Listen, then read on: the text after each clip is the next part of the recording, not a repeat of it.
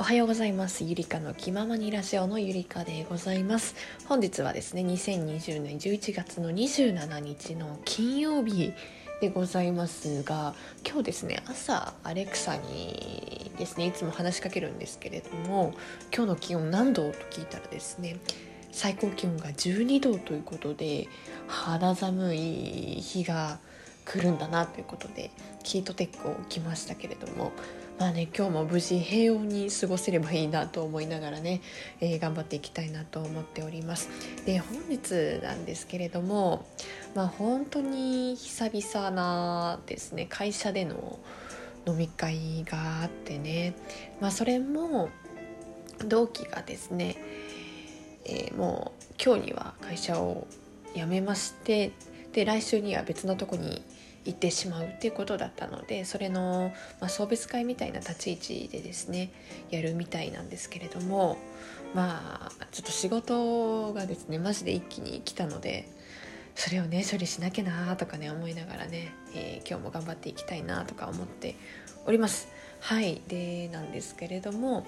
私ですね最近自分の仕事ですねは結構気を抜いているようにしておりますそれが意識的に気を抜いておりますで今までがね全力まあ100120%でマジでガタガタガタガタってやっていたんですけれども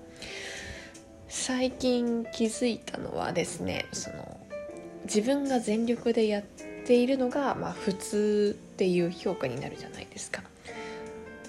そうだからいつもこう100%に持っていかなきゃいけないっていうのでそれは大変だなっていうことに気づいたのでで先週ですね私が家で勤務することがあってそこでマジで力を抜いたんです。なんでもう10%とかもう5%いや1%ぐらいの力でやったんですけど意外とそれでもその心持ちでも自分仕事やるわっていうことに気づいてあじゃあこの常に低い状態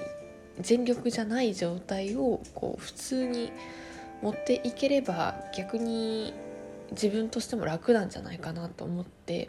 今そういう感じで仕事には取り組んでおります。でやっぱ仕事だと突然なんか